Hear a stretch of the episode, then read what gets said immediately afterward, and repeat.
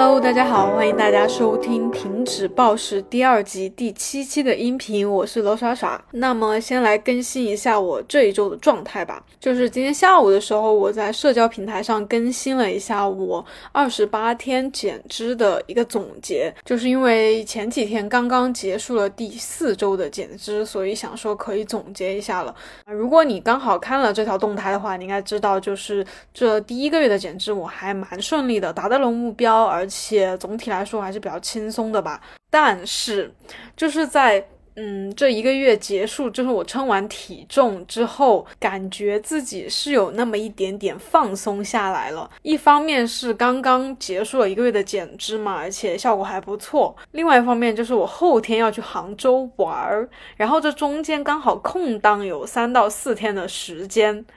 我知道你们肯定可以理解我的，就是。就是你会有一点点不知道这三四天会要去怎么去处理，就是一方面你的理智，你残存的那一点点的意志力会告诉你说，呃，你还在减脂，你刚刚才结束一个月，呃，效果还可以。为了不破坏这个效果，你在这三四天里面应该更加严格一点，因为你之后要出去玩。然而在心里又有另一个我，就在说。没事，你就稍微休息一下，反正过两天也要出去玩了。你这两天何必这么拼呢？如果这两天太克制，说不定出去玩反而会暴饮暴食。然后，嗯，对，这两天确实体重有一点小小的回升，但是还好还好，就是。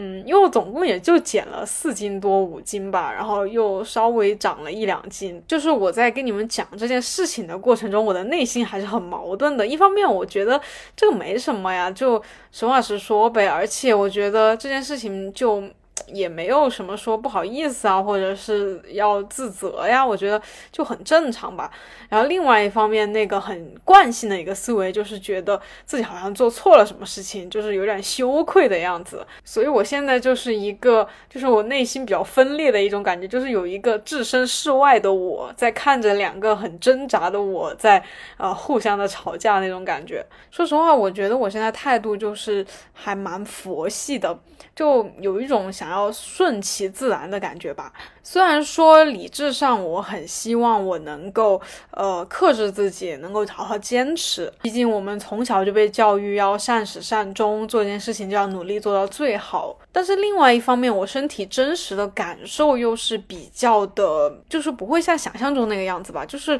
我的身体并不是一个机器嘛，这个我们也多次讨论过。就是你不能说你想让他怎么样就怎么样，而且身体是比较复杂的。你可能觉得，呃，我对他已经比较好了，他就不应该出现任何的状况，但是他还是会出现一些状况。那以前的我呢，就很习惯于要用自己的思维去控制自己的行为，虽然这样乍一听觉得。对呀，就是要用这个理智去控制感性嘛，就是要用你的思考去控制这个本能嘛。因为我们是人呢，就比起其他的动物来说的话，我们具备这样的理性，就应该去运用它。但是我最近一两年看的一些书，比如说关于正念啊、关于灵性开悟啊，或者一些心理学方面的东西，就是告诉我说，其实我们以为我们在利用思维在做事情，但其实是思维在利用我们。而我们生活中，就是我们一直以来遇到的各种的痛苦，不管你是悲伤、伤心、焦虑还是抑郁。其实这些东西并不是说是客观存在的，它更多的是我们的思维、我们的大脑去加工。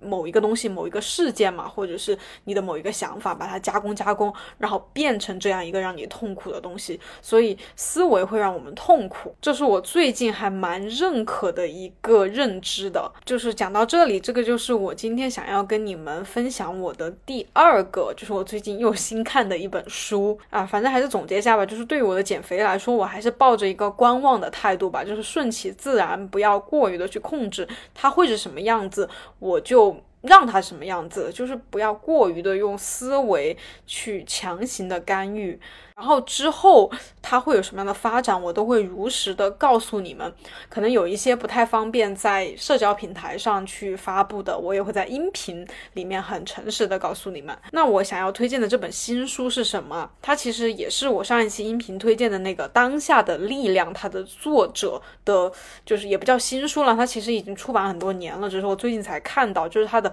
呃，在《当下的力量》之后出版的一本书叫《新世界》啊。如果你还没有看过我推荐的《当下的力量》这本书的话，《当下的力量》它其实就偏理论和意识流一点，就是它一直都像是一个人在跟你讲一些道理，讲一些道理。然后那本书也比较的薄，就是比较的短，嗯。然后这个《新世界》这本书呢，它应该是《当下的力量》出版几年之后吧，就是它因为出版了《当下的力量》，它。就变得比较有名嘛，然后就到处的去游学、讲学、讲座呀那种，然后就和有很多人有交流嘛。那么在这和这些人的交流当中，他又听到了很多故事，以及就帮别人可能解决了一些他们的问题嘛。那这个新世界这本书呢，就是基于一些具体的一些情境，比如说哈，女孩子可能会特别在意自己的长相啊，然后觉得自己不够瘦啊，就是面对这样一个事事。嗯，事情我们应该怎么去看待？然后这个作者他和他的读者这样交流的过程中产生的一些呃对话呀，一些具体的处理办法呀，具体教我们应该怎么去思考这些让我们痛苦的问题，就是这本书的一个主要的内容了。所以我觉得，如果你还没有去买《当下的力量》，并且你还不怎么特别了解正念啊，特别是灵性开悟这种相关的书的话，你可以先读一下这个《新世界》，我觉得它会更。就是读起来会更容易明白一点，因为他举了有很多的例子。然后不管是当下的力量还是新世界这本书嘛，都是在阐述作者的一个关于，嗯，我们为什么会感到痛苦，如何去获得比较平静、平和、愉快的。这种生活状态，作者呢就提出了一个叫“小我”的概念，就是大小的小，你我的我。其实这个“小我”这个词啊，我最早是在微博的一个博主那里看到的。这个博主我也非常推荐，虽然他的大部分内容都是关于育儿啊，怎么教育自己的小孩，或者是说你怎么去化解你和你父母。之间的一些心结嘛，叫呃李雪的爱与自由，李就是桃李的李，雪花的雪的爱与自由，李雪的爱与自由。呃，前几年我还没有怎么特别看这些书的时候，我就有关注到他的微博，因为那个时候我特别喜欢心理学嘛，然后他，然后我就看他的微博发的很多的。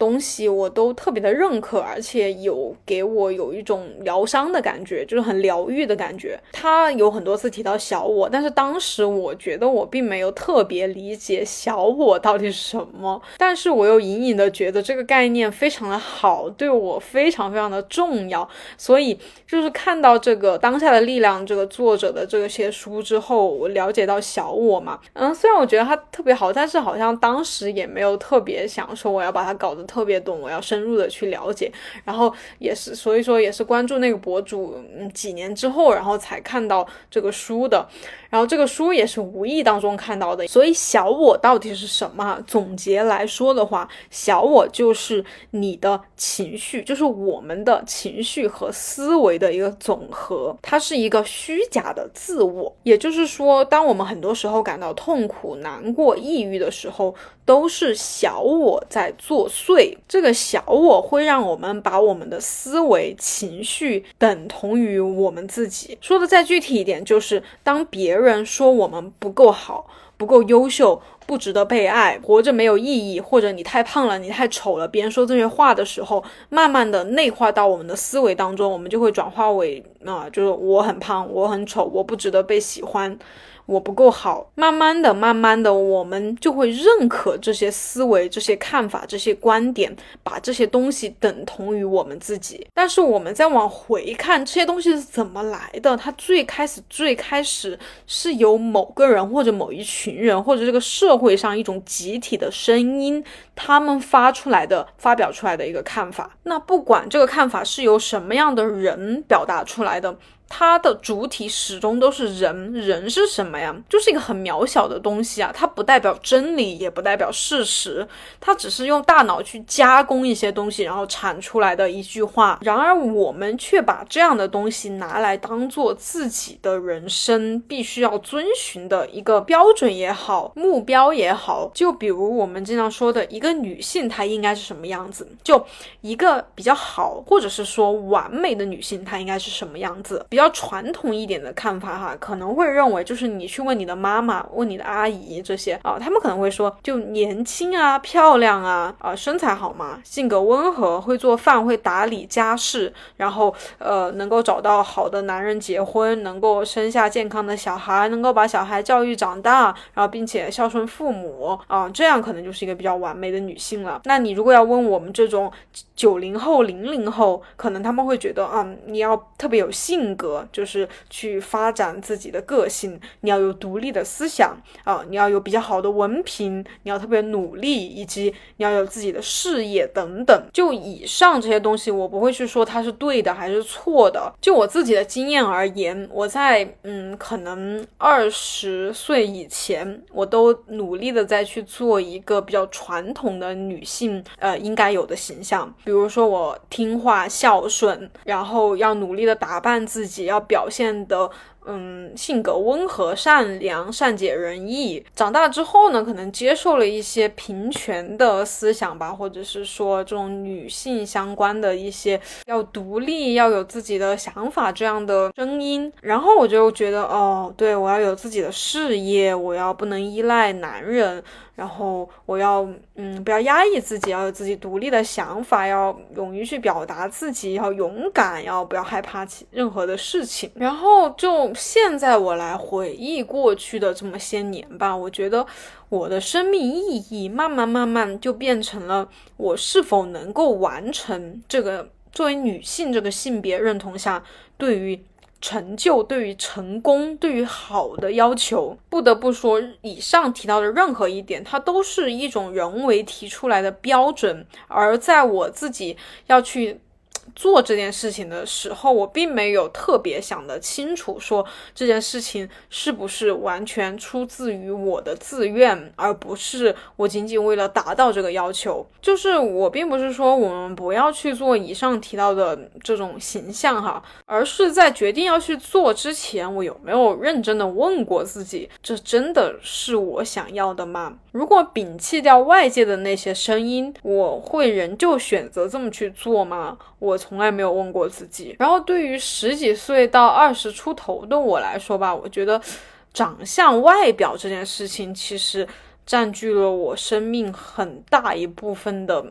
资源吧。就是我的注意力会很多的关注在这个上面。就是《新世界》这本书就谈到外表的这一章节里面，它有教我们说，嗯，我们可以去减肥、健身。啊，去做美容，让你的身体变得更好看，让你的这个年轻的状态能够维持的更久。但是不要把这些外在的这种东西等同于你的本质。如果把这些东西等同于你本质，或者是你本质的一部分的话，因为这些东西大家都知道很容易。消逝的，它是必定会消失的。就是你是肯定会变老的呀，你也会发胖，你也会不如现在这种年轻焕发的状态。如果我们在思维上去认可了女性就应该尽力的去维持年轻漂亮的状态，就像现在大家看到的某一些综艺嘛，会在宣传这种相关的人设。那当我们这种东西消逝的。时候，它慢慢慢慢消失的时候，我们会变得非常非常的痛苦。我们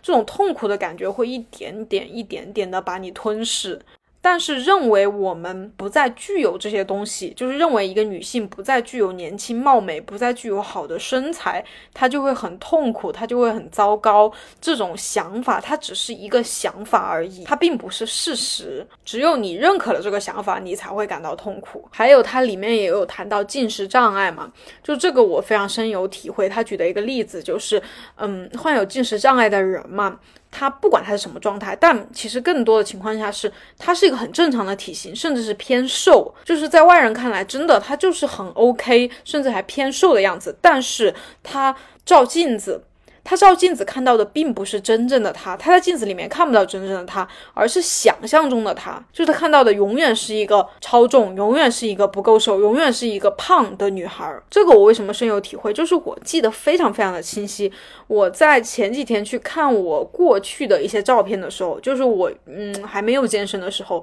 或者是刚刚健身的时候，那个时候我其实就一百斤多一点，然后。其实是比较瘦的，而且那时候又比较小嘛，就是一种瘦瘦小小的一个女孩的感觉，其实很符合我曾经理想中很想要的女孩的样子。但是我很清楚的记得，我以前有多么多么嫌弃自己，我没有一刻是对自己感到满意的，就是可能照镜子的那第一瞬间，或者是刚拍了一张自拍的。第一秒我会觉得，嗯，好像还不错，但是转瞬我思维当中的那些认为女性应该有的样子，就会和我镜子里看到那个样子形成一个对比，然后我就会觉得我不行，然后慢慢的我不行，我不够好，这个这个思维它就。它就变成了我认可的一件事情，所以之后我无论变得再好，后来我健身嘛，我又减脂，就是我明明是变得更好了，但是我的自我感觉并没有提升上来，因为我一直认为的就是我不够好，所以我做的再多都填补不了这个觉得不够好的这种空虚感。那这本书我也是目前就是比较粗略的看了一遍，我可能还会认真的把它细读一遍，再做一下笔记，所以就是我就简单的分享一下，我也希望大家感兴趣的可以去读读。读原书真的很有价值。总的来说呢，就是不是我们不要去减肥，不要去变美，而是我们应该去分辨思维和事实，他们两个不是同一回事。不要把你的这种想法等同于事实，不是你认为或者是别人认为这个东西是什么样子，该什么样子，那个东西就应该是什么样子，就是应该看到你自己真实的样子。啊，最后再举一个小小的例子吧，比如之以前的我会认为，嗯，超过六十公斤的我就是完全不能看的，就是太可怕了，因为觉得我这个身高一百二十斤以上是比较胖。要么就是比较壮的，但是现在的我，在我自己眼里，我我可能刚刚下六十公斤，但是之前是在六十四呃六十二三公斤左右的，就是我觉得还好，就是当我慢慢的清除掉呃脑袋里那些思维，我觉得并没有觉得六十多公斤呃这么一米六左右的身高的人是很可怕的，就是我以前太过度的去评价。这样一个样子了，给它贴上了很多负面的标签。对，所以就是不要给自己贴标签，非常重要。好的，那我们进入我们的第二个环节啦，就是听众来信。好的，今天来信的这个女孩她说：“我今年三十一周岁，来自浙江省，我是日语专业的，在专业方式向上和耍耍一样是小语种。”由于太久，而且很少写中文的书信了，有些地方表达不好，请多多包涵。我是在 B 站上看到你的视频，尤其是你在讲自身减肥啊、暴食啊、转变啊这些视频，给了我很大的震撼，也让我深受感动。在看小小的视频之前，我也接触过一些相关的视频，但都没有像你的视频一样深受感触啊，所以写了这样一封信。因为他有将近十七年深受这样的经历了，现在还是，甚至已经更严重了。说来话长，我只能简单的讲述一下自己的经历。在我小的时候，我应该不算胖吧，到现在为止，我都没有真正的胖过，最终也是在一百零二到一百零三斤吧。我的身高是一米五八，骨架偏小。根本原因在于我在发育的关键期让自己停止了发育。初二入冬的时候，天气变冷，衣服穿得厚实，发育期也应该长了点肉的。我最要好的朋友有一天放学突然对我说了一句话：“你好像有点变胖了。”当然这只是一句玩笑话，刚开始我也没有很在意，只是那次是我第一次被别人说胖，感到有点不可思议。后来入春后，我的一条裤子穿不进了，有点意识到自己是胖了。那个时候应该是九十斤左右，就决定开始要减点肥了。从此我的人生就发生了一百八十度的大转折。初中、高中、大学、研究生工作后，虽然我的体重有正常过，我的大姨妈一年只能来几次，长期感到全身发冷、乏力，经常一宿一宿的失眠。但是我的减肥生活可以说没有停止过。最后一次大姨妈后的这五年，我的体重也一直在三十五到三十七公斤之间。我知道这是不正常的，需要增重，但是我很怕变胖，控制不住食欲。暴食后的第二天，长两三斤是很正常的。我怕没有几天，我就变得很胖，马上就进行激烈的运动和轻断食。这五年就是这样恶性循环。也通过网上的资料了解到，这是进食障碍。我是有暴食症，而且应该已经挺严重的。我的肠胃也可能被我长期不良的饮食习惯给折腾坏了。这几年东西多吃一点，尤其是吃外面卖的东西就难受。每次这样后，我就很绝望，想一了百了。我的妈妈也不太了解这一点，有时候他控制不了骂我，会使我更加难受。另外，我也很怕去医院，去面对我的真实状况，去面对我姨妈还会不会来。通过视频看到少少讲述自己暴食减肥的经历，真的给了我很大勇气，让我意识到把这些事情讲出来并不是一件不好意思的事情。只有讲出来和别人分享，其他人才可以帮助到你。但是我写这封信的时候，我还是没有和其他人讲这件事的，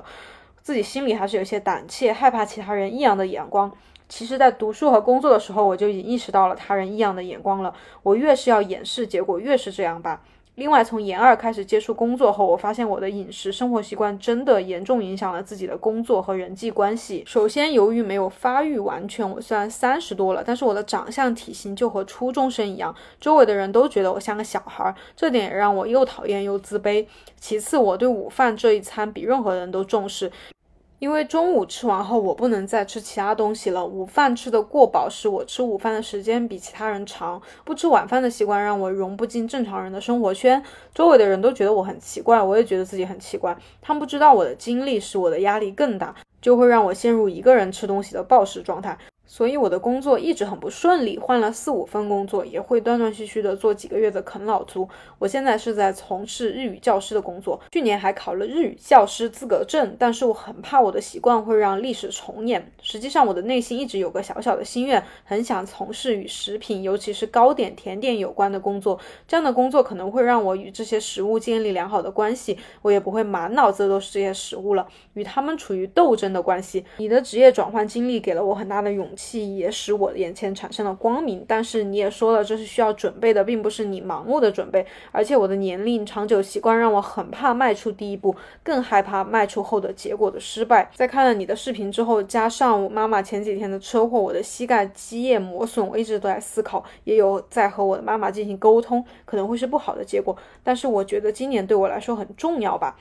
嗯，信念完了。其实看完这封信，这封信相对于之前的信算是比较长的一封信了。但是看完之后，我其实第一感觉就是很想要回复你，就是我有一些问题，所以就是一方面就是给我写过信，然后我有在音频里面给你们一些解答的，你们有兴趣的也可以再给我写回信。另外一方面，我也想说，在我们音频发展到后面阶段，如果我感觉大家都还蛮感兴趣这件事情的，我们可以找一个，比如说一个群或者是一个什么样的方式能。能够让大家有一个讨论的那种氛围吧，因为就你这封信来说的话，其实表面上是在讲你的胖瘦或者是暴食的问题，但其实也多多少少能看出一些你的可能整个成长历程当中发生的一些问题。好，那我依旧是，嗯，就是其实我还是一直都把自己当成一个大家的闺蜜的那种身份吧，就大家也不用把我的建议看得特别的严肃，或者是特别当回事，你可以听，然后你可以想是否就是适合你，然后你再想怎么去做。首先在你信的前半段讲你小时候的经历哈，就是其实你的身高并就是比较正常，但是你说你骨架偏小，再加上你后面就是减肥嘛，导致你整个人比较偏瘦。所以让你现在就是可能三十岁左右了，但是看上去还是挺像个小孩的。其实我看到这里就是 下意识有个想法，就觉得，呃，这不还可以嘛？就是像一个小孩，不是很多女生，嗯，至少就是我们亚洲女生比较希望能够有的一个样子。但是可能因为你有一些你自己的经历嘛，你自己的一些认知，然后你觉得这样一个形象对于你来说会造成一些困扰，所以我在想啊，就跟我那个前半段一直在分享的那本书里面的一个核心内容。就是我们的思维真的不等同于事实。你自己在你眼中可能是一个比较啊小孩子那种嗯，你觉得就是没有大人的那种气质的感觉，然后但是你在我的眼中呢，我可能觉得啊比较可爱，比较就是即使年纪大一点也会有小女孩的感觉，就挺好的。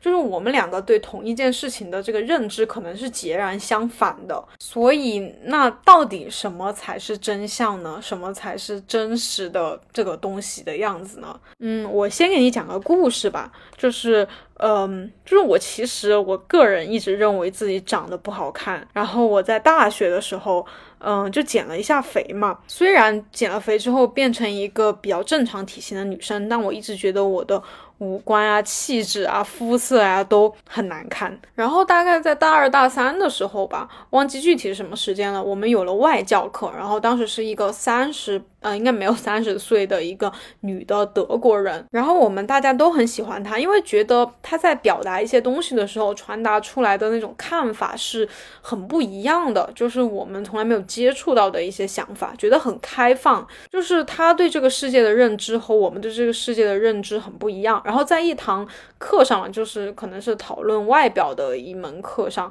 然后突然有个同学他就问嘛，他就是说老师，你觉得我们班上谁是最漂亮的？因为我们大部分是女生嘛，只有两三个男生，所以 男生就直接被忽略了，就是问女生当中谁是最漂亮的。当时我听到这个话题哈，其实我现在印象还是有一点点深刻的。我听到这个话题的时候，我就会突然有一点紧张，就是我内心深处知道。不会有人觉得我是班上最好看的，因为还有某某某某某某，他们都是那种很公认的漂亮女孩子的样子。但是我为什么紧张呢？就是我隐隐又有一点点期待，就是我期待会有人会说我可能是比较好看的那一个，然后。结果那个老师竟然真的说，就是觉得我是最好看的。然后当下那一瞬间，我就变得非常的羞愧，就是真的是有很大程度上的羞愧，以及就是害羞的感觉。然后我就根本不敢相信，就当下那一刻，我就觉得可能是那个老师在拿我开玩笑，或者是想让我开心才这么说的。但是后来就是慢慢慢慢的一些契机吧，就是我和另外一个同学，就是我们两个和这个老师的关系变得越来越熟。越来越熟，就是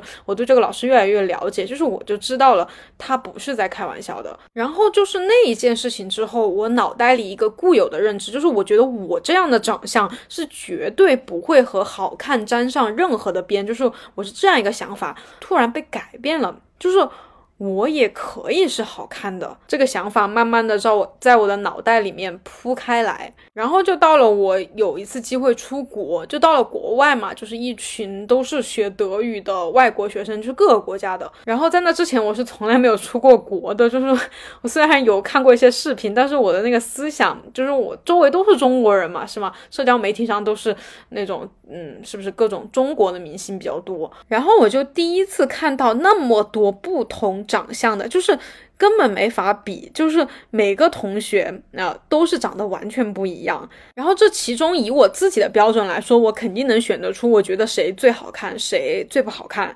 但是在我真正的去和这些同学相处的过程中，我没有感受到有任何人觉得自己是不好看的，或者觉得自己是最好看的。就是在这么一个很不同的一个环境下，突然间就失去了那种对比的可能性，就是对比好像没有任何意义了，因为我们是如此的不同，每个人都有每个人的美，所以这样一来二去吧，嗯，我并没有说就因此变得非常自信了，但是我的那个思维突然就开阔了。就是，嗯，我没有其他意思哈，我就是觉得有时候我们的一些痛苦或者是，嗯，想不开的地方，是因为我们看到的情况太少了，我们就只看到那一两种情况，然后觉得不是黑的就是白的，就非黑即白嘛。但是其实这个世界是彩色的，不是黑的，它有可能是红的、绿的、蓝的。如果我们只是局限在那一两种情况当中，那就会陷入一种痛苦的感觉里面，所以我对于你的第一个小小的建议就是，你可能可以去转换一下自己对自己的认知，不管是哪一方面，因为确实从信中能看出你的自我感觉就。不那么好，就是你会产生一些负面的情绪，基本上是来源于呃你和周围的这个世界发生的一些关系。但是事实可能并不是你想象的那个样子，事实可能比你想象的要好得多得多。因为比如说小学的那一次哈，就是那个来说你可能是不是长胖了的同学。就是他说的话，就是你自己也说了，可能是没有什么别的意思，可能就是随口一说，可能他就是看你的那个角度，或者是你穿衣服比较厚，然后就说你是不是胖了，而且那个时候你确实在发育，所以种种的情况下就导致了这样一件事情发生。但是你可能当时年纪小嘛，就是很难去辨别这件事情，然后就觉得呃应该要减肥。这个我觉得完全无可厚非，因为我跟你也有过相似的经历，我大概也是初二左右的时候吧，也是在发育，嗯，因为我本来从小就有一点点偏胖，那个时候反正可能也有个，嗯嗯，一百二。嗯，然后就周围的人都都是那种八九十斤的，然后我就显得尤其的突兀。所以再加上就是那个时候，嗯，不知道怎么突然流行了一些那种减肥的保健品的品牌，那种代餐奶昔啊什么的，然后我就开始减肥了。那个时候也是就减了一下肥，然后但是我后来又反弹回去了。嗯，而且之后我感觉我的身高没有特别的长高，我不知道有没有影响到我，因为我初二、初三之后好像就感觉没有再长高了。然后后面你说到的，可能你工作的时候就是，嗯，因为吃饭的问题，就是你觉得你很难融入这种生活圈子。然后你说周围的人都觉得你很奇怪，你也觉得自己很奇怪，就是这种感觉。就你说的这种感觉让我觉得异常的熟悉，因为我经常也有，就原来啊，经常也有一种别人会觉得我很奇怪，然后我也觉得自己很奇怪这种感觉里面。或因为我有个弟弟嘛，就是他现在也是青春期，他也会给我讲类似的这种感觉。嗯，总体来说，我觉得可能我们在做出一些行为的时候，一些表现的时候，我们觉得别人会觉得我们怎么样？这种，除非是那个人他走过来，清清楚楚的告诉你，我觉得你很奇怪，或者我觉得你怎么样，大多数都是我们自己的一个推测吧。而且，就算那个人真的走过来这样跟你说，那也只是他的看法而已啊。所以我们分两种情况来讨论哈，一个就是如果是我自己的，嗯，这个推测这种幻想的话，我觉得就真的没有必要了，你就是在自寻烦恼。就是我前半段分享的时候说的，就是你的思维在给自己制造一些，嗯，观点呐，一些什么，然后你去认同了它，把这个思维想象的世界看作是真正的世界啊，你觉得别人觉得你奇怪，你觉得别人不会喜欢你，不会跟你一起玩儿啊，你就觉得真的事实就是这样，那。那可能你的人生就会变成这样了。如果有个人来跟你说啊，你怎么怎么样，就是一些负面的评价来评价你，那你就更没有必要去在意这件事情，因为但凡有一点自己的事情要去做的人，都不会这样去啊来。呃，唧唧歪歪别人的事情，那我相信大家肯定能分辨什么是那种善意。如果有人来善意的提醒你，给你一些建议，那没问题。但是他如果就是直直接来攻击你，来批评你，你凭什么要承受这一切？且这种人他要做这种让人恶心的事情，基本上都是源于他是一个很空虚的人，他找不到任何可以依附的东西，他需要啊踩在别人的头上去批评别人去。指责别人来让自己感觉很好，所以这种人是根本没有必要去理会他的。但我觉得的话，哈，你可能更属于前者吧，就是你可能也是属于那种心思比较细腻、想的比较多的人，然后就会也做一些事情的时候就会有很多的顾虑。所以我觉得这方面应该，嗯，更多的去进行一些自我的对话吧。然后，嗯，除了自我对话，我觉得去和周围亲近的那些人对话。也非常重要，我非常理解，就是这种要去跟父母讲。嗯，是很难很难的一件事情。不管是只要稍微涉及到一点点你的隐私和秘密的话，我觉得都很难讲出口。这个你也不用特别的去逼自己，你就顺其自然。如果有这么一个机会哈，大家能够坐下来这样去聊这个话题的话，那就聊一聊，不用怎么害怕。那是你的妈妈，我相信她肯定会理解你的。不管这个理解是需要一些时间，或者是再多一点的沟通，但是最终我觉得都是可以理解的。然后还有一点就是，你说你的体重在之后的这五年都是在三十五到三十七公斤，你也知道这个不太正常，需要增重，但是你很怕变胖。然后你说你自己也了解到这可能是进食障碍，嗯，这个我也不敢跟你。确定是个什么？但是我觉得你非常有必要去医院了解一下，因为你的体重或者是你的这个状态来说的话，如果真的是进食障碍的话，是说跟周围的人倾诉一下，或者自己看一些什么书就能